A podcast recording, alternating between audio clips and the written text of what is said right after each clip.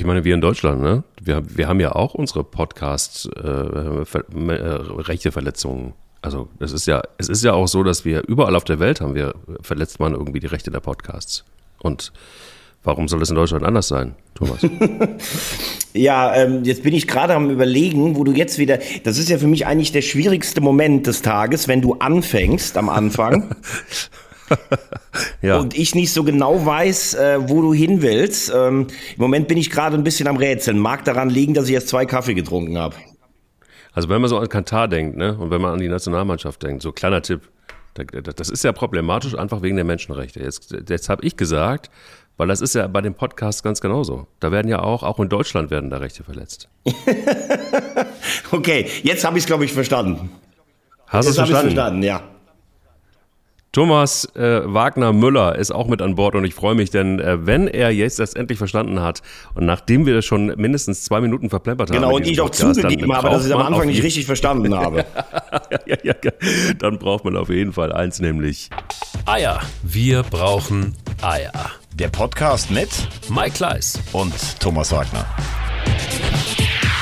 Der geschätzte Kollege, Chefredakteur von Elf Freunde, Philipp Kösser, hat äh, getwittert, das ist natürlich auch irgendwie, oder sinngemäß getwittert vielmehr, das ist natürlich auch richtig kacke, ne? Da bist du als Oliver Bierhoff und als Hansi Flick, da hast du dir ein richtig schönes Wording zurechtgelegt für die, für die WM in Katar, wie man das dann irgendwie so schön wegmoderiert mit Menschenrechten und so weiter und so fort, damit es irgendwie passt, damit man irgendwie rechtfertigen kann, dass man da trotzdem hinfährt.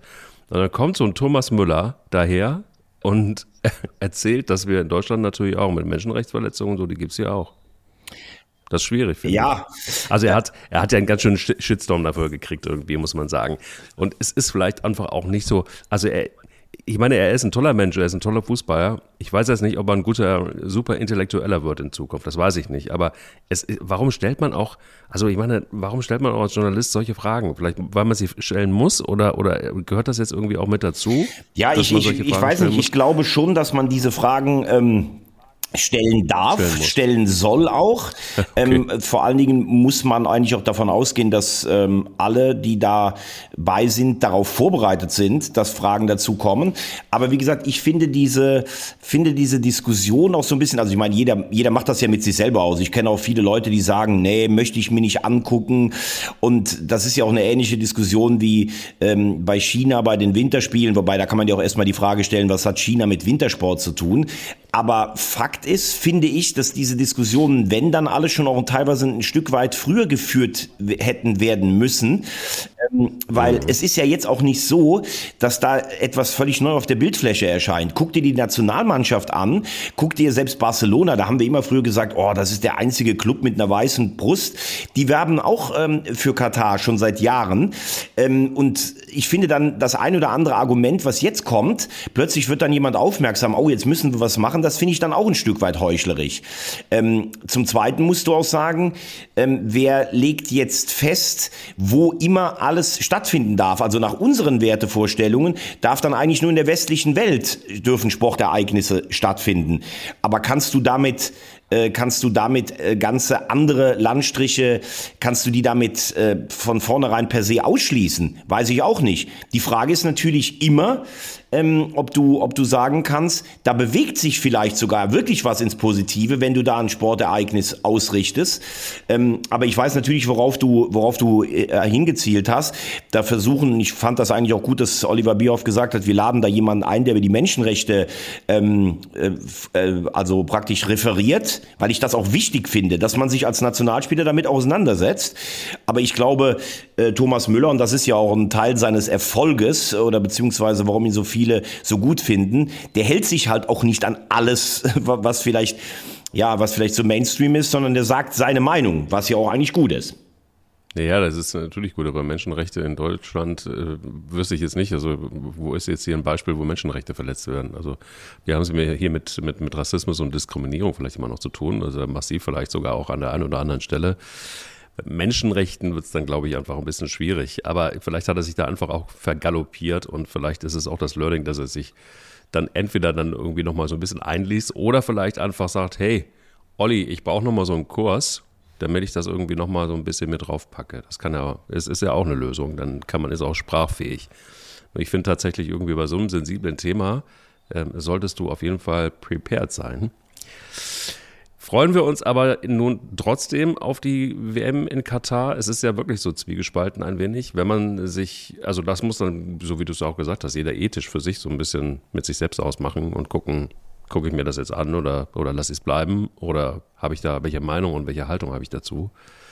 Aber rein sportlich gesehen ist es ja etwas, was tatsächlich auch spannend werden kann, wenn wir jetzt einfach mal sehen, ich will das jetzt nicht vorziehen, aber Kanada seit 1986 das erste Mal wieder mit dabei bei der WM. Also es gibt ja so ein paar Überraschungen oder auch Italien. Ähm, wir können ja gleich zu, meinem, zu meiner peinlichen Tipperei auch nochmal kommen. naja, so peinlich war die gar nicht. Aber ich wollte nur noch mal einen, ich wollte nur noch mal einen Satz. Ähm auch vielleicht zur Einordnung.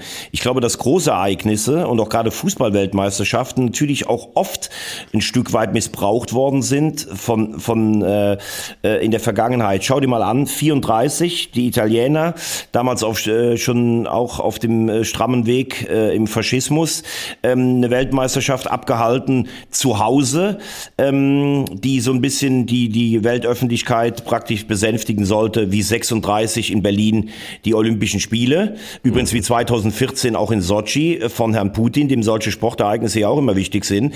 78 wurde in Argentinien eine WM abgehalten, ähm, mit, ähm, wo eine Militärjunta an der Regierung war, wo in, in Stadien Menschen gefoltert wurden. Das hat ja äh, Cesar Luis Menotti nochmal ganz eindrucksvoll hingelegt. Äh, also äh, ich, ich habe immer so ein bisschen oder ich mir stößt es immer so ein bisschen auf, wenn wenn viele so tun, als wenn in der Vergangenheit immer alles so toll gewesen wäre und jetzt plötzlich wird aufgemerkt. Ich glaube, du weißt, was ich meine.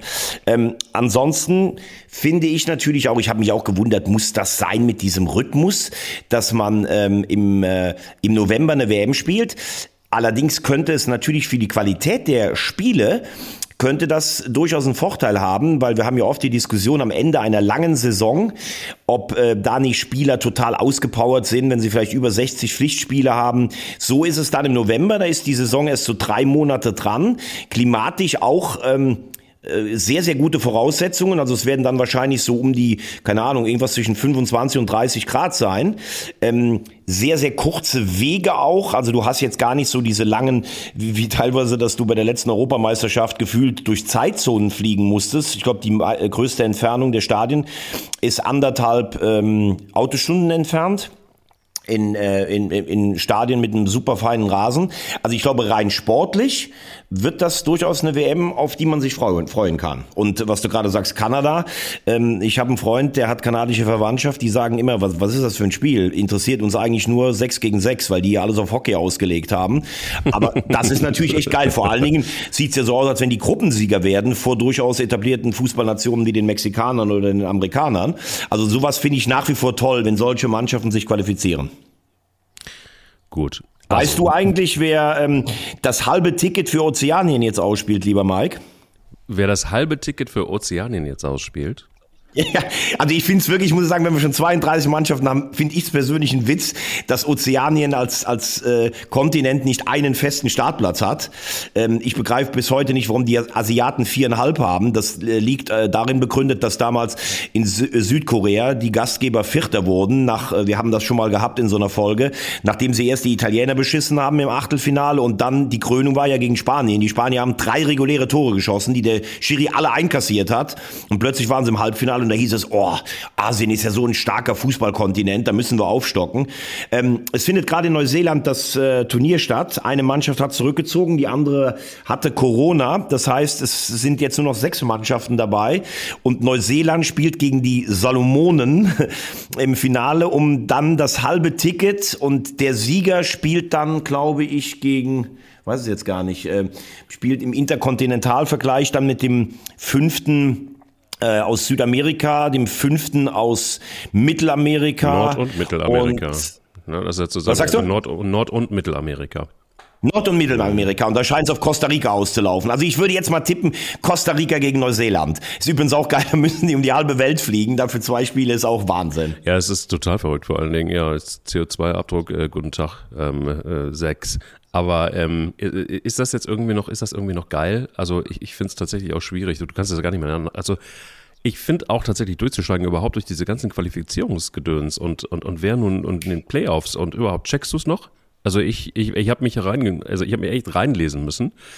Ähm, und auch ähm, alleine zwei WM-Teilnehmer werden über die sogenannten, du hast es ja gerade eben ein bisschen skizziert, internationalen, äh, interkontinent, interkontinentalen Playoffs ausgespielt. Und dafür qualifiziert sich je ein Team eben aus Asien, Australien, Südamerika, Nord- und Mittelamerika, Karibik sowie Ozeanien. Wo liegt Ozeanien? Ja, ich finde, das gab es jetzt, glaube ich, die, das gibt es, glaube ich, schon seit vier oder fünf Weltmeisterschaften. Also ich kann mich zum Beispiel erinnern, dass die Echt? Australier gegen Uruguay im Elfmeterschießen gewonnen haben und sich damit für die WM bei uns 2-6 qualifiziert haben. Ähm, ich finde das eigentlich gar nicht so uninteressant, weil wenn du zum Beispiel sagst, naja, wie viele äh, Startplätze gibt's denn in dem Kontinent? Da gibt's ja dann immer die, die Diskussion, die Südamerikaner haben nur zehn Verbände. Warum qualifiziert sich davon fast die Hälfte? Ja, da sage ich, weil natürlich eigentlich Argentinien und Brasilien jedes Mal auch in der Lage wären, die WM zu gewinnen. Uruguay teilweise auch, Ecuador. obwohl die ja nur dreieinhalb Millionen Einwohner haben. Ähm, wegen mir könnten sechs Südamerikaner dabei sein. Ähm, deshalb finde ich diese Quervergleiche dann auch teilweise gar nicht so uninteressant, weil es vielleicht auch ein bisschen so so ein Stück weit, ja, wie soll ich sagen, eine eine Gerechtigkeit im im, im WM-Feld äh, darstellt. Ich meine, dass Europa nur 13 äh, Teilnehmer stellt bei der Leistungsstärke, die Europa hat, ist irgendwie ja, finde ich schon auch zumindestens umstritten. Ähm, also diese, diese kurze Verzahnung über die, ähm, über die Kontinentalverbände hinweg da kann man mit mir drüber reden. Du hast natürlich recht, ob das jetzt sein muss, dass beide Mannschaften dann irgendwie oder oder äh, in, in beiden Interkontinentalvergleichen ja. dann die Mannschaft, ich glaube, da gab es letztes Mal ein Spiel Honduras gegen, gegen äh, Peru oder was. Äh, nee, nicht Honduras gegen Peru, sondern Honduras auch gegen Neuseeland. Da fliegt die eine Mannschaft dann dahin, dann fliegen beide zurück und vier Tage später findet das Spiel statt, ob man das nicht vielleicht auch auf neutralem Untergrund äh, ausführen könnte. Also das ist sicherlich, glaube ich, einer der wenigen Vorteile bei 48 Mannschaften in einem Turnier. Also bei 48 ist es ja so dann äh, ab der nächsten Austragung, du hast als äh, Weltmeister da kein Spiel mehr. Also es gibt ja Dreiergruppen, wo zwei von weiterkommen und dann geht's mhm. direkt mit dem K.O.-System los, was äh, vielleicht sogar die WM nicht uninteressanter macht als Taktieren in den Gruppenspielen. Ähm, aber wahrscheinlich wird es dann wirklich so sein, dann hast du mehr Europäer, dann hat wirklich auch jeder Kontinent inklusive äh, Ozeanien, die Australier sind ja mittlerweile abgewandert in die Asien-Konföderation, hat auf jeden Fall garantierte Startplätze. Also da kann dann auch keiner sagen, hm, ich habe mich nicht qualifiziert. Aber ich glaube übrigens, dass die Italiener, apropos Qualifikation, die haben, glaube ich, einen Albtraum, wenn sie mittlerweile auf ein Team treffen, das Nord im Namen hat. Die große Blamage 66 bei der WM in England gegen Nordkorea. Das Ausscheiden für die WM 58 gegen Nordirland und jetzt raus gegen Nordmazedonien. Also ich glaube, die haben einen Antrag eingereicht, nie mehr gegen einen Mann, gegen ein Land zu spielen, das Nord im Namen trägt. Und für die, die es nicht wissen, wie, wie, wie für mich zum Beispiel, was ist eigentlich Ozeanien? Das ist ein Kontinent und Australien und Ozeanien ist die Bezeichnung für eine kulturelle und wirtschaftliche Zusammenfassung der Inselwelt Ozeaniens und Australiens zu einem Kontinent. Und diese Definition wird neben anderen von der UN-Statistikbehörde äh, UNSD verwendet. So. Ja, Summe. Und ähm, deshalb Australien, Ozeanien, aber wie auch schon kurz angeklungen, die Australier haben die Konföderation gewechselt, die spielen jetzt in Asien, müssen da übrigens jetzt auch in den innerasiatischen Playoffs erstmal ran, um sich dann den, das Ticket für Kontinental zu erkämpfen. Aber ähm, ganz kurz nochmal äh, zu den Italienern. Ähm, ich meine, das war ja Fußball absurd, 31 zu 4 Torschüsse und mit dem, ja, und eigentlich mit dem einzig richtigen aufs Tor äh, treffen die Nordmazedonier, die aber übrigens auch schon in Deutschland gewonnen haben. Also also für ein Land mit zwei Millionen Einwohnern, absolut Chapeau. Ich finde es echt traurig, ähm, muss ich sagen, dass die Italiener nicht dabei sind. Äh, zweite WM am Stück, das gab es noch nie. Aber man muss natürlich auch grundsätzlich festhalten, das letzte K.O.-Spiel, das Italien gewonnen hat bei einer WM, war das Finale 2-6. Die sind dann zweimal in der Vorrunde ausgeschieden, jetzt zweimal gar nicht qualifiziert. Und äh, vielleicht erinnerst du dich ja noch, als wir letztes Mal drüber gesprochen haben, bei der Europameisterschaft.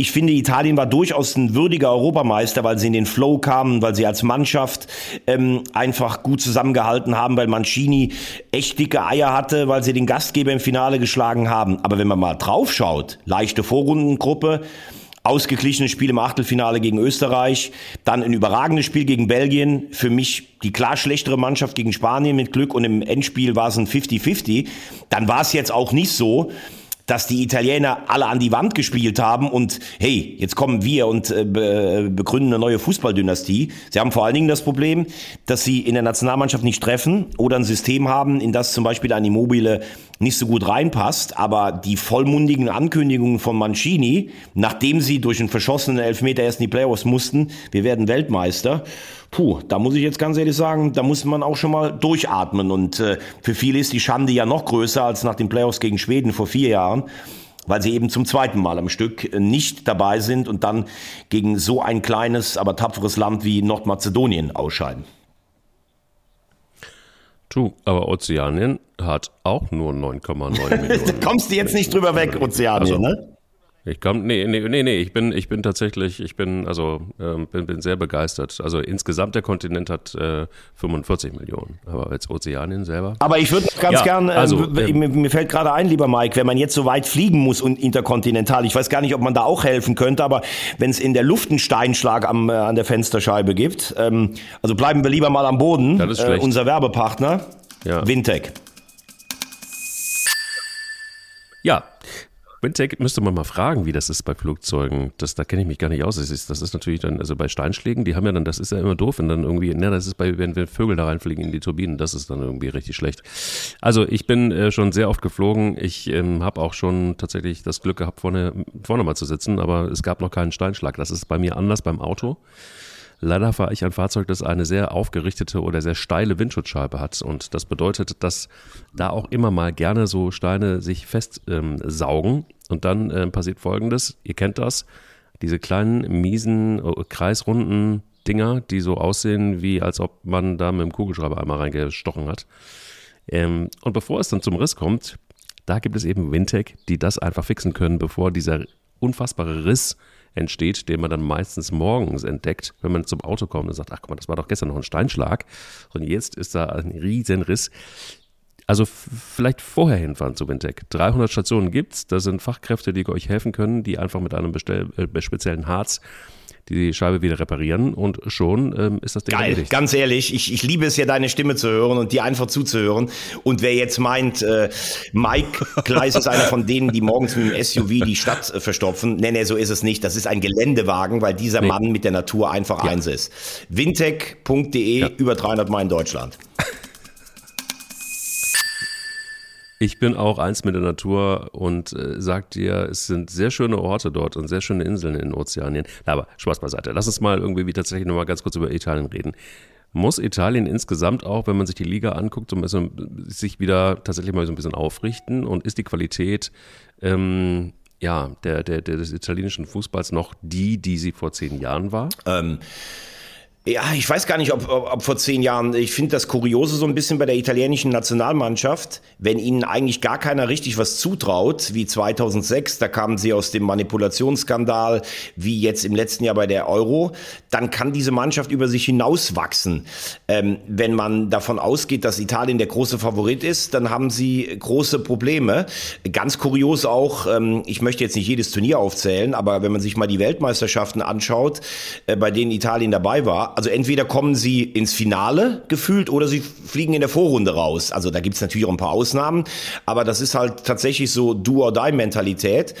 Ich glaube, dass im italienischen Fußball grundsätzlich was passiert. Die Liga ist im Moment sehr spannend mit den beiden Mailänder Clubs und Neapel die ähm, Juve wohl ablösen. Juve hat in den letzten Jahren nicht performt in der Champions League, aber sie bauen die Stadien neu um. Ich finde, da kommen viele junge, interessante Spieler.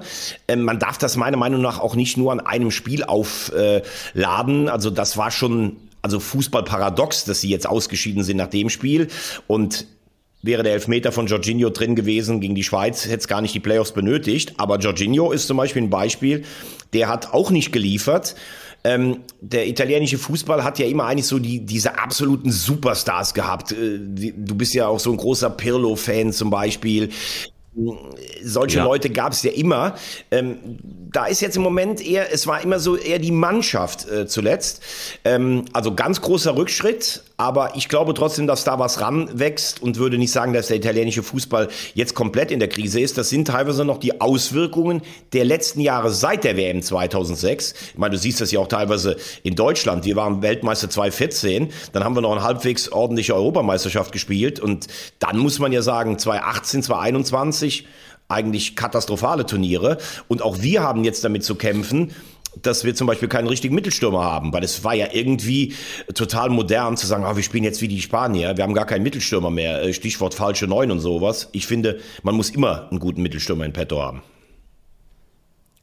Bleiben wir mal in Europa. Also, kurzes Resümee. Bereits qualifiziert, sind ja Deutschland, Dänemark, Frankreich, Belgien, Kroatien, Spanien, Serbien, Schweiz, England und die Niederlande.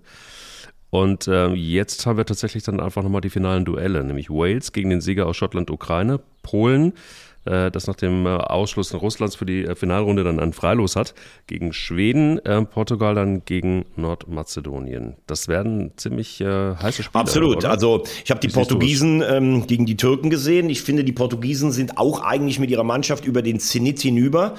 Ähm, ich finde, mhm. dass die ähm, Türken ja noch nicht die individuelle Klasse haben, um eine große Rolle zu spielen, aber Stefan Kunz hat es da auf jeden Fall geschafft, so ein äh, ja so so ein Team Spirit äh, zu implantieren. Und wenn der Elfmeter drin ist, dann glaube ich sogar, dass die Türken in Portugal gewinnen. Ich hatte vorher auch getippt, dass das echt knapp wird also Portugal zu Hause gegen Nordmazedonien, normalerweise gehst du davon aus, dass die jetzt auch gewarnt sind, wer Italien ausgeschaltet hat. Aber es ist jetzt auch nur noch ein Spiel und wer den Nationalstolz der Nordmazedonier kennt, ich war jetzt in Skopje vor knapp ähm, einem halben Jahr, ähm, auch wenn du siehst, was da teilweise beim Handball los ist und so, das ist, ja, das ist ein stolzer Gegner, da wird wirklich jeder um sein Leben laufen. Trotzdem würde ich jetzt sagen, das schafft Portugal.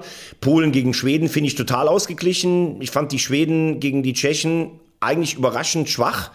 Ähm, Polen hat Lewandowski, der im Nationalteam natürlich eigentlich nie ganz so konstant liefert, weil er auch nicht die Mitspieler hat. Also das ist für mich wirklich ein Spiel, das riecht schon fast nach Verlängerung und Elfmeterschießen. Sage ich jetzt aus Sympathie die Schweden, weil ich das Land einfach liebe. Ja, und Wales dann, ähm, man weiß nicht, was im Sommer soll das Spiel Schottland, Ukraine ja nachgeholt werden.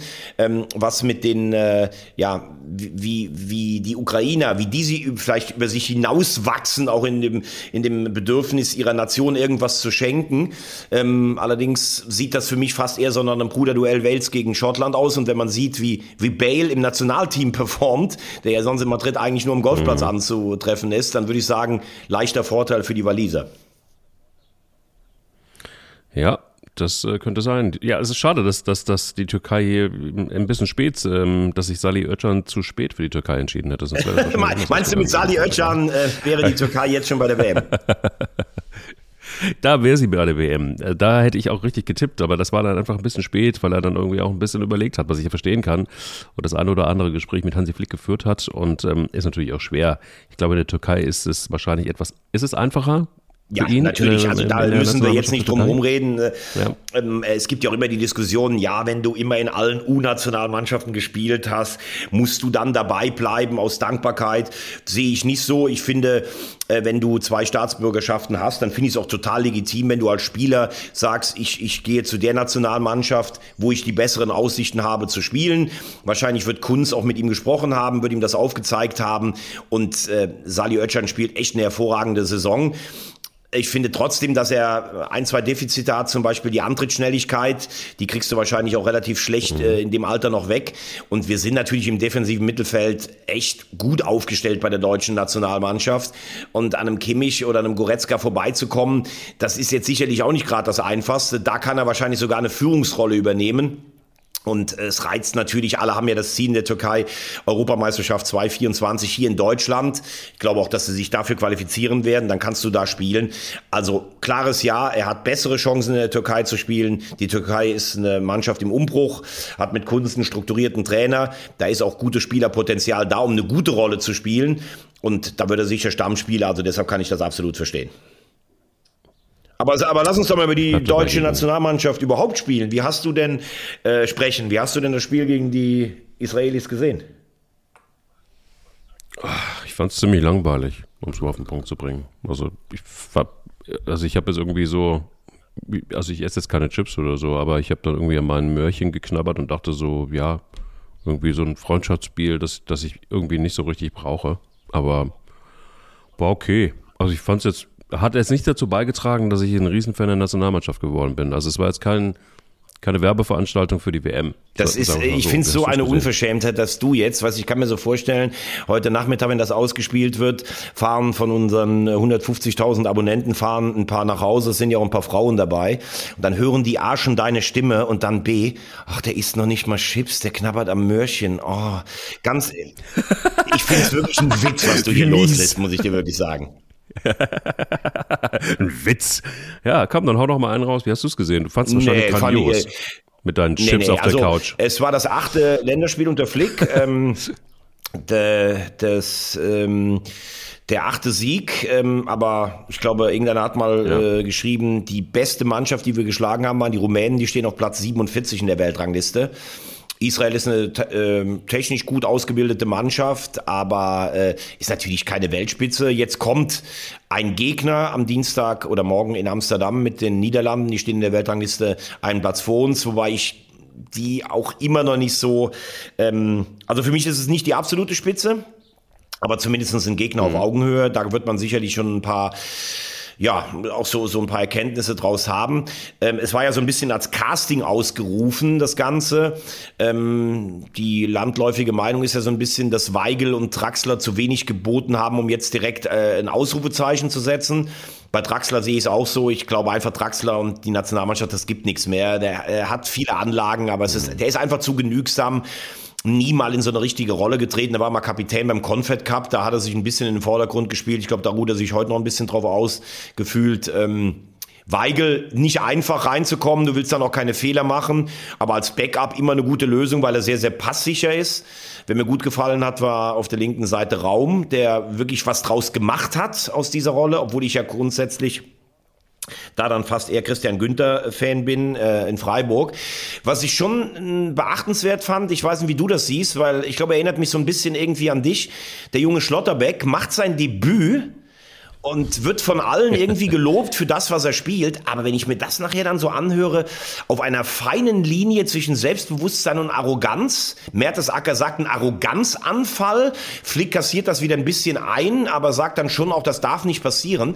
Also da muss ich jetzt wirklich mal fragen, weil... Ähm, weil du ja auch jemand bist, der, also ich könnte mir auch vorstellen, dass du so auflaufen würdest. Ah, ich stehe hier im Nationaltrikot, ha, Mädels der Welt schaut mich an, hier ist Mike Leis.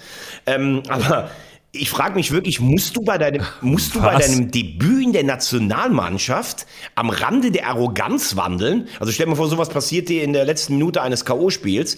Also bei allem, ich finde den Schlotterbeck echt einen geilen Kicker und ich finde auch Selbstbewusstsein gut. Aber ein bisschen mehr Demut vor dem Nationalmannschaftsdebüt, vor dem Adler auf der Brust, also das wäre schon, finde ich, angebracht. Ich weiß nicht, wie du es siehst. Ich bin so ein bisschen irritiert immer noch, nach wie vor, dass, dass, dass man so ein Bild von mir zeichnet. Also ich hätte dir das jetzt total zugetraut. So, ne? Ah, ich bin der Geysir, ich bin riesengroß nee, nee, nee, nee. So war ich, kann, ich nicht. Ich kann 17, ich, ich kann 17 Kölsch und 17 Frauen auf einmal äh, an einem Tisch unterhalten und, ähm, und, und es ist äh, alles gut mit mir. Und äh, näher. Also ich bin, ich bin, ich bin, ich bin hin und her gerissen. Ich find's geil. Also ich mag Arroganz ja auch so ein bisschen. Ähm, weil man sich an ihr auch reiben kann. Und, und, und mir ist dieses ganze weichgespülte Gelaber von vielen äh, vor den Mikrofonen einfach auch mittlerweile zuwider.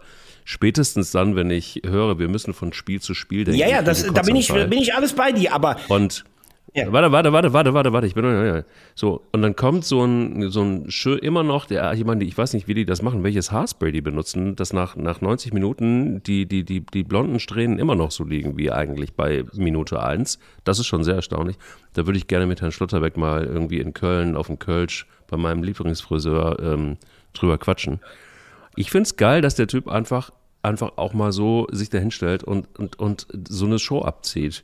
Sowas hatten wir lange nicht mehr. Mir tut das total gut und es ist natürlich total dämlich. Es ist natürlich überhaupt nicht klug und es ist natürlich überhaupt nicht intellektuell wertvoll. Aber es ist geil, es ist halt auch Fußball.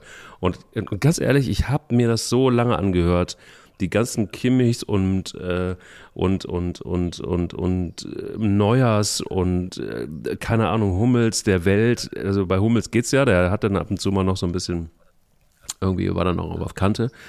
Aber es ist ja unerträglich. Du hast ja wirklich, also das sage ich jetzt als Kommunikationsfuzzi, du hast ja wirklich ein vorgeschriebenes Teleprompter-Gesülze gehabt, das, also so, so Sprachroboter, äh, Sprachpuppen, da, da kommt so ein Schotterbeck daher aus Freiburg und haut einen raus und alles sagt so, uh, arrogant. Jetzt kommt mal einer und wir empören uns wieder in Deutschland. Das ist wirklich. Ja, aber das. Ähm finde ich, ähm, hat, hat das eine nicht mit dem anderen zu tun. Also der kann äh, ruhig ähm, selbstbewusste Töne äh, von sich geben. Das ist ja. äh, völlig nachvollziehbar. Aber ich meine, das ist ja er ist ja der, der mit, weil du gerade auf der auf die Frisur kamst. Er hat ja eine ziemlich außergewöhnliche Frisur. Aber ich möchte doch dann bitte, dass 90 Minuten im Spiel konzentriert gespielt wird. Und wenn ich Debütant bin, dann finde ich diesen Fehler schon ziemlich hart bei all seinen Fähigkeiten. Und da bin ich dann anderer Meinung. Da habe ich ein bisschen mehr Demut vom Trikot und versuche nicht in einer, in einer Aktion ja aus Selbstgefälligkeit oder Arroganz, das mag man jetzt ausdrücken, wie man möchte. Da möchte ich, dass er bis in die Nachspielzeit konzentriert spielt. Das hat mir überhaupt nicht gefallen. Und das hat mit dem Mikrofon und mit, oder mit Frisur hat das gar nichts zu tun, sondern einfach mit diesem Fehler, der aus einer viel zu lässigen Spielweise resultiert. Und darüber habe ich, oder daran habe ich mich gestoßen. Mhm.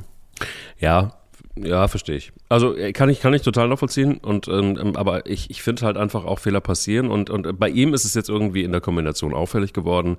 Aber ähm, sagen wir es mal so, große Spieler haben auch immer Fehler gemacht. Und auch immer meistens große Fehler gemacht. Das kannst du bei Klinsmann angucken, das kannst du bei Lothar Matthäus angucken, wenn wir jetzt einfach mal im, im Kreise der Fußballnationalmannschaft bleiben. Ähm, ähm, selbst ein Uli Stielicke, ja, war auch ein großer Spieler, fand ich. Aber es gab halt einfach auch Fehler. Ja, aber das, aber, äh, Moment ähm, mal, also Stielicke war ein Riesenspieler, war für mich ein Weltklasse-Spieler, aber die haben Fehler vielleicht gemacht, ähm, in, äh, äh, wenn sie schon 50 Länderspiele hatten und in einem Testspiel gegen Israel durch Selbstgefälligkeit in der Nachspielzeit etwas zu verursachen, einen Elfmeter. Äh, also ich finde, da muss, da muss aber noch, da muss aber noch lange arbeiten, um auf das Niveau von den Leuten zu kommen. Also ist für mich nicht nachvollziehbar. Gut, Gut, habe ich verstanden. Du kannst ja, du kannst ja ruhig bei einer anderen Meinung bleiben. Ähm, ich bin, wie gesagt, ich bin, ähm, ich bin gespannt. Also hinten scheint sich ja jetzt Süle mit Rüdiger so als ähm, als äh, Top-Innenverteidiger-Duo rauszukristallisieren. Was du wieder gesehen hast, ist halt, wir haben keinen richtigen, wir haben keinen richtigen Mittelstürmer. Ich meine, selbst Timo Werner ist ja eigentlich kein Mittelstürmer. Das ist eher ein Spieler, der um einen neuen mit seiner Schnelligkeit herum äh, herumläuft. Was mir gut gefallen hat, beide Tore nach Standardsituationen. Also man hat ja Mats Budgereit als Spezialisten eingekauft.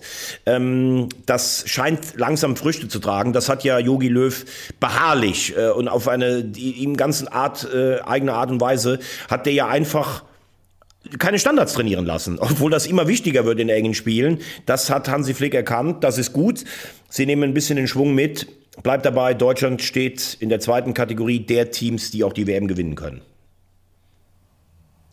Ui, da legst du dich aber. Ja, weil ich einfach keinen, ich sehe keinen, also. ich sehe keinen Top-Favoriten. Also, welche Mannschaft ist jetzt okay. da, wo man sagt, die spielen alle anderen jetzt erstmal äh, in den Schatten? Also, die Spanier sind lange nicht mehr so stark, wie sie mal waren. Äh, die Brasilianer, die man eigentlich immer reflexhaft nennt, spielen einen relativ nüchternen und pragmatischen Stil, ja. Ähm, du hast äh, eine Mannschaft wie Frankreich, die haben eine schlechte Euro gespielt, vom Potenzial her wahrscheinlich immer noch die beste Mannschaft. Ähm, ich ich würde, ich würde zwei Teams äh, als relativ heiß sehen. Äh, ich meine, die Engländer, wenn du die letzten Turniere siehst, vier, Vierter bei der WM, Dritter bei der Nations League, Zweiter im eigenen Land, aber sie haben diese Enttäuschung aus dem Elfmeterschießen kanalisieren können. Sie wirken auf mich hungrig, ähm, haben vorne mit Harry Kane einen, der trifft. Also ich glaube, dass die Engländer ähm, auch mit der Erfahrung der EM ein, heiße, ein heißes Team sind und ich würde die Argentinier nicht vergessen. Dieser Fluch von Messi, ich gewinne keinen Titel mit der Nationalmannschaft, ist seit dem äh, der Südamerika Copa weg.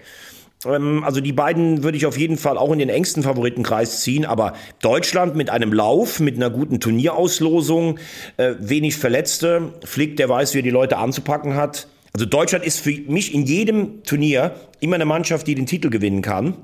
Allerdings, wir sollten nicht ja, vergessen, der große Respekt der Gegner vor Deutschland als Turniermannschaft ist weg. Wenn du zwei dermaßen desolate Turniere spielst, dann hat auch keiner mehr Angst, gegen dich zu spielen. Deutschland gewinnt doch am Ende dann immer wieder. Also das ähm, ja, ist für mich einfach die Voraussetzung. Wir können dieses Ding gewinnen, aber Favorit sind wir nicht.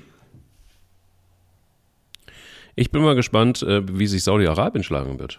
Denn ähm, in der Gruppe Asien, Australien, ähm, da sind ja schon qualifiziert Katar als Gastgeber, ist klar. Iran, Südkorea, Japan und Saudi-Arabien. Wie oft war Saudi-Arabien bei Fußball-Weltmeisterschaften mit dabei? Boah, weiß ich gar nicht. Ich würde jetzt vielleicht sagen, vier oder fünf Mal, aber ich kann mich an ein Tor erinnern, ich glaube 94 bei der WM, beim Spiel Saudi-Arabien gegen Belgien. Euvaran oder wie der hieß, das kann man mal äh, bei YouTube googeln. Das ist eins der besten Soli der WM-Geschichte. Der holt sich am eigenen 16-Meter-Raum den Ball und lässt, glaube ich, acht oder neun Leute der, äh, der Belgier stehen und überluft dann nachher noch Michel Prudhomme. Also das ist für mich ein, ein, ein WM-Historienpunkt äh, Wahnsinn. Euweiran oder also mit O am Anfang geschrieben. Die haben technisch durchaus feine Fußballer, aber ansonsten kann ich dir leider nichts über die Stärke der Nationalmannschaft von Saudi-Arabien erzählen. Also du warst sehr, sehr gut natürlich, wie immer. Fünfmal waren sie mit dabei. Ähm, bestes Abschneiden erreichen mit Achtelfinale. Du hast es gerade eben schon gesagt, 1994 und danach immer eine Vorrunde raus. Ähm, in der ewigen Tabelle der WM-Endrundenteilnehmer belegt Saudi-Arabien den 44. Platz. So sieht's mal aus. Geil. Wir werden ja wahrscheinlich im Vorfeld der WM auch so ein Special machen, wie wir das mit der Europameisterschaft gemacht haben. Da habe ich ja, da habe ich dich ja bewundert, wie du dich da reingearbeitet hast. Das ist schon mal zum Beispiel eine geile Info gerade. Ja, guck mal, siehst du. Ich könnt Aber lass uns mal bei den harten Fakten bleiben. Sehr gerne. Wir hatten ja letztes Jahr bei der Nationalmannschaft auch noch harten. Wir hatten ja über, über Serge Gnabry ähm, auch ähm, gesprochen, auch im Zuge der Nationalmannschaft. Wir haben letzten Montag darüber geredet, wer alles den Vertrag verlängern muss bei den Bayern. Ähm, Neuer, Müller, Lewandowski. Äh, Coman hat schon verlängert, Sané ist noch da. Was ist mit Gnabry los? Warum haben die Bayern auch da noch keinen Akzent gesetzt? Und er war ja in der Nationalmannschaft, hat er gefühlt in jedem Spiel getroffen. Äh, bei den Bayern spielt er eher eine dezente Saison. Äh, hast du irgendeine Idee, warum die Bayern da noch nicht aktiv geworden sind? Nö, kann ich nicht sagen, aber mir erschließt sich so einiges bei Bayern irgendwie nicht. Das ist ja tatsächlich wirklich so, ähm, ich, ich krieg kein richtig krieg, krieg kein richtiges Gefühl, seit Julian Nagelsmann der Trainer ist, ähm, unter welchen Kriterien da äh, die Spieler ausgebildet werden. Ich habe auch kein, kein, richtigen, kein richtiges Gefühl dafür, was das für eine Mannschaft ist. Für mich ist es tatsächlich ein Haufen von Einzelspielern momentan. Ähm, die Achse, gut, die, auf die Hansi Flick jetzt irgendwie nun auch irgendwie bauen wird, ähm, ist irgendwie für mich so die, die Konstante. Aber ich kann dir ehrlich gesagt zu Gnabry, das ist ja immer einer gewesen, der entweder unfassbar gut gewesen ist oder aber auch wirklich recht überschaubar gespielt hat. Jetzt hat er wieder so eine Phase, die ähm, recht überschaubar ist, wie ich finde. Und ähm, ich verstehe nicht, warum der Junge da nicht so eine Konstanz reinkriegt. Das ist das, was ich nicht verstehe. Ist es so, wie bei vielen von diesen Fußballspielern oder von dieser Art von Fußballspielern, ähm, dass der richtige Trainer da auch sein muss, also dass die Chemie da einfach auch stimmen muss. Und ähm, du hast es ja jetzt, du hast es ja gesehen, lass uns bei dem, bei meinem Lieblingsbeispiel Anthony Modest bleiben, der mit Gistel überhaupt nicht klargekommen ist. Das war in Hoffenheim übrigens schon so. Und dann kommt irgendwie ein Steffen Baumgart und streichelt ihn ein bisschen und packt ihn, packt ihn da an, wo es richtig gut ist für ihn und ähm, sowohl seelisch als auch ähm, im Training. Und schon funktioniert das Ganze wieder gut. Also manchmal das ist es Geile ist, dass du es auch in einem, in einem Podcast schaffst, an einem Montag über die Nationalmannschaft den FC wieder unterzubringen. Es ist wirklich Wahnsinn. Ich glaube, wenn Wahnsinn. wir mal durchzählen, welchen Verein wir immer drin hatten, dann gewinnt der FC mit ganz großem Abstand. Ne, ich glaube, Nagelsmann und Gnabry, das, das, passt, das, das? passt schon. Ja? Okay. Ähm, ich glaube auch, dass Gnabry sich grundsätzlich in München wohlfühlt. Ähm, er war ja auch in der, in der Saison, als die Bayern alles gewonnen haben, äh, ganz fester Bestandteil. Nationalmannschaft hat er bisher noch nicht geliefert. Also das war eine schwache Europameisterschaft. Ja, ich, ich habe so im Moment das Gefühl, dass die Bayern sich erstmal zurückziehen und so eine Mannschaft bauen wollen für die nächsten Jahre. Wer passt da auch dazu? Süle haben sie schon verloren. Ich, ja, ich weiß nicht, dieses Zögern bei den Bayern kenne ich nicht so. Mhm. Ich finde, ähm, ich finde, dass der, dass, dass Gnabry schon gezeigt hat, dass er auf dem Niveau ein ganz wichtiger Spieler sein kann. Ähm, ich ja, ich bin erstaunt. Äh, bin mal gespannt, wann die Bayern die ersten Vertragsverlängerungen bekannt geben oder ob da noch der ein oder andere ähm, Eck, Eckstein wegbricht. Oder ähm, sie müssen äh, das Geld sparen, um jetzt auf dem Jugendmarkt so ein bisschen aktiv zu werden. Also ich hatte das auch in unserer Gruppe reingeschrieben. Ein Spieler von Borussia Mönchengladbach für 300.000 Euro zu verpflichten im Alter von 13 Jahren Ähm, ja, erinnert mich so ein bisschen an den hochgelobten Shinan Code. Der war damals, glaube ich, allerdings schon 17 oder sowas, den sie für 2,8 Millionen gekauft haben, der heute gar keine Rolle mehr spielt. Ähm, ich wiederhole mich da gerne und äh, ich habe äh, meine Fußballgruppe aus Andernach, da gibt's immer den einen oder anderen, der mir dann sagt, ja, Dortmund und Leverkusen waren ja auch hinter dem her. Ja, das äh, mag sein, aber wenn man äh, immer so gerne in die Rolle auch eines moralischen Vorbildes schlüpfen möchte, wie das die Bayern ja immer gerne tun und auch immer verweisen auf andere Clubs, die irgendwie fremdfinanziert werden und sowas, da muss ich sagen, also 300.000 für einen 13-Jährigen, ich krieg gleich das Kotzen, wirklich. Hui, okay. Ja, wie? Ui. Findest du das normal? Nee, nicht normal. Aber ich, ich, ich, ich, ich, ich immer wenn es also immer wenn es um, um, um Bayern geht im weitesten Sinne, das ist ja dann also bei mir ist es tatsächlich so, dass ich irgendwie immer mal den Link zu Köln habe, aber wenn es bei dir um Bayern im weitesten Sinne geht, dann bist du so Ja, aber das aber das finde ich wird in dem Falle jetzt dem ganzen nicht so ganz gerecht, weil ähm, natürlich kann es sein, dass ich mich darüber leichter dann aufrege, aber wenn wir jetzt anfangen, darüber zu reden, dass ein 13-Jähriger, der bei einem guten Club spielt, für 300.000 weggeht, ich meine, ganz ehrlich, weißt du, was das mit einem 13-Jährigen macht? Also da verstehe ich einfach die Bayern auch nicht. Also es kann doch wohl nicht wahr sein. Die haben den größten Campus. Du musst es doch selber schaffen, ein paar Talente äh, zu holen. Da musst du doch nicht in Gladbach jetzt wildern. Also ganz ehrlich. Äh, und wie gesagt, wenn ich dann immer das vergleiche mit dem, was dann teilweise auch so, ähm, ja, was dann vielleicht auch an Moralinsaurem da von der Säbener Straße kommt, und das, ja, das bringt mich einfach auf Zinne. Punkt. Hallo? Ja. Ja, ja, ich bin noch da. Ich bin noch da. Ich, ich höre hör dir zu und ähm, ich, also, du hast wahrscheinlich gerade deinen, du hast gerade den Geländewagen gerade aufgebockt, ne? Nee, ich, ich, ich habe gerade irgendwie, ich habe gerade bei, bei so viel, bei so viel Gas, das du hast, da ist mir gerade ein Stein in die Windschutzscheibe geflogen. Aber wir hatten ja gerade eben schon ein bisschen Werbung. Willst Nein, du noch mal eine Werbung machen? Wir haben noch mal eine Werbung machen. Nein, du hast natürlich vollkommen recht und es ist auch nicht mehr erklärbar. Ich bin da aber auch schon lange drüber weg, ehrlich gesagt. Mich wundert es nicht mehr. Mich wundert die Politik des FC, FC Bayern nicht mehr. Mich wundert es nicht, dass sie den Markt leer kaufen und dass es jetzt bei 13-Jährigen schon losgeht das wundert mich irgendwie auch nicht mehr, weil irgendwann äh, wildern sie wahrscheinlich dann irgendwie auch bei den, bei den, bei den Achtjährigen. Es ist ähm, für mich auch relativ schwer zu ertragen. Für mich ist aber auch schwer zu ertragen, dass es irgendwie nur noch um Kohle geht. Und bei den Bayern ist es halt irgendwann tatsächlich irgendwie auch nochmal, ja, ähm, äh, auch nochmal potenziert das Ganze. Mich wundert es aber auch nicht mehr. Deshalb ja, also ich, ich meine, nochmal, äh, die Bayern sind auch nicht die einzigen, um Gottes Willen. Also nicht, dass man das falsch versteht. Ich finde es ekelhaft, dass für einen 13-Jährigen 300.000 bezahlt werden und es hätten wahrscheinlich andere Vereine auch noch bezahlt. Nur wie gesagt, immer dieses, wir, äh, wir sind der Vorzeigeklub, wir arbeiten ganz anders als die internationale Konkurrenz und so. Und dann selber sowas machen, das ist für mich einfach moralinsauer und das ja, kann ich mir nicht anhören. Ja, Eine Einschätzung noch von dir. Ähm, was? Äh, was sagst du? Ich, ich, ich wollte gerade eigentlich in München bleiben und, und, und, und mit dir einfach mal über, über Türkgücü reden und über das, was ähm, kohlemäßig, also es passt ja ganz gut, äh, viel Kohle ähm, hatte man auch äh, dort bei diesem Fußballverein. Jetzt hat man keine mehr, man ist insolvent und äh, löst einen kleinen Tsunami aus, was ziemlich übel ist, wie gesagt, schon auch im Vorgespräch beziehungsweise in unserer WhatsApp-Gruppe ja auch ein bisschen beschrieben. Ähm, eine schwierige Situation, weil sie reißen im Grunde genommen die gesamte Liga mehr oder weniger äh, in Stücke. Ne? Also zumindest mal was, also sie das ist ein bisschen übertrieben formuliert, aber sie sorgen dafür, dass die dritte Liga in jedem Fall ähm, durcheinandergewirbelt wird. Ja, äh, vor allem, wenn ich jetzt äh, zum Beispiel Fan des ersten FC Saarbrücken oder Verantwortlicher wäre, da würde ich im Dreieck springen. Die kriegen sechs Punkte abgezogen, während andere vielleicht nur einen Punkt geholt haben. Auf der anderen Seite muss man sagen, das finde ich trotzdem noch fast die fairste Lösung, dass man jetzt einfach die Spiele rauslöst, bevor man jetzt sagt, gut, ähm, die letzten sieben Spiele werden jetzt alle nicht mehr gespielt, der Gegner kriegt automatisch drei Punkte. So ist es zumindestens äh, zwischen den 19 19 verbleibenden Mannschaften ein geschlossener Wettbewerb. Also nochmal Verständnis äh, für die, die jetzt Punkte verloren haben und für den Ärger. Aber ich finde, äh, das fängt ja schon ganz woanders an.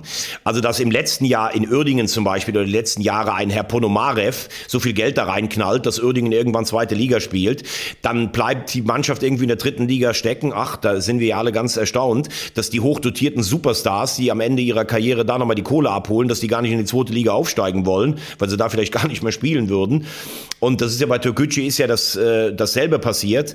Ähm, da muss man erstmal den Hut ziehen vor dem Trainer Andreas Hera von der Mannschaft, die er in den letzten Wochen sogar noch geliefert hat, unter anderem Magdeburg geschlagen. Aber da muss sich der DFB dringend was einfallen lassen. Also, dass da jemand kommt und mit so viel Kohle als Alleiniger alles reinschmeißt, wenn er keinen Bock mehr hat, zieht er sich raus, dann ist der Verein pleite. Türkgücü hat keine zweite Mannschaft, keinen Unterbau. Die spielen auf einer irgendeiner Bezirkssportanlage, die haben einen Container, der ist zwölf Quadratmeter groß, das ist die Geschäftsstelle, keinen eigenen Trainingsplatz und alles wird nur in die erste Mannschaft geballert, um hochzukommen. Das ist einfach nicht richtig. Ähm, für, äh, für die Spieler ist das natürlich jetzt schade, was da passiert, aber da sollte der DFB unbedingt Mechanismen einbauen, dass das nicht passiert, denn letztlich nimmt so eine Mannschaft ja auch eine Mannschaft, die über Jahre solide gearbeitet hat, mit finanziellem Untergrund einen Platz einfach weg. Ja, und es ist, wir hatten das ähm, ähm Phänomen ja in Anführungsstrichen auch schon mal mit 1860 München. Die haben dann über die Lizenz der zweiten Mannschaft äh, den Weg wieder zurückgefunden, aber das ist bei Toguchi jetzt ausgeschlossen. Es gibt keine zweite Mannschaft. Ähm, und eigentlich ist es jetzt so von den, von den Regularien. Ja, das, äh, ich glaube, dass, also, Sie haben ja theoretisch, hätten Sie ja die Startberechtigung, Sie dürften ja in der Regionalliga äh, spielen, aber ich kann mir das gar nicht vorstellen, wie soll das funktionieren? Also, da kommt dann jetzt jemand, der holt, äh, wirbt dann die Regionalliga-Lizenz und dann fängt man da wieder an. Also bei 60, oder wir haben ja letztes Jahr auch über Kaiserslautern geredet, über die äh, Planinsolvenz, die damals nicht bestraft wurde. Da wurde nicht gut gewirtschaftet, das ist gar keine Frage. Aber trotzdem ist das ja ein gewachsener Verein, der äh, wahrscheinlich über seine Verhältnisse gelebt hat. Und damals hatte 60 eben das Glück, dass die zweite Mannschaft in der, Viert, äh, in der vierten Liga gespielt hat und mit dem Kraftakt mit Birovka hochgegangen ist.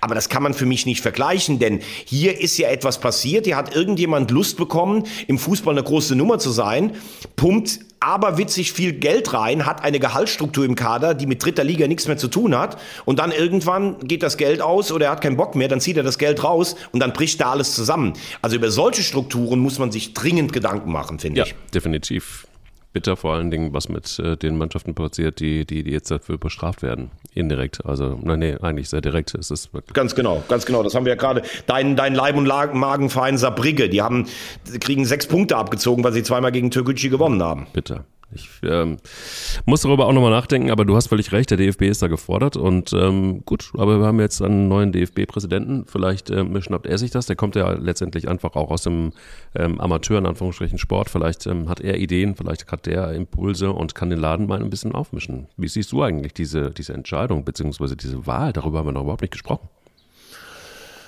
Ja, also ich finde es erstmal gut, dass es nicht... Ähm äh, Herr Peters geworden ist, weil ich finde, er hat äh, in all den Jahren genug Möglichkeiten gehabt, äh, positiven Einfluss zu nehmen und hat ähm, auch unter anderem in Schalke oder auf Schalke finanziell jetzt nichts besonders Gutes hinterlassen. Das wäre für mich einfach so eine, ähm, ja, ein bisschen so ein Weiter so gewesen. Aber für mich ist das Allerwichtigste, dass der Vizepräsident, Herr Koch, weg ist.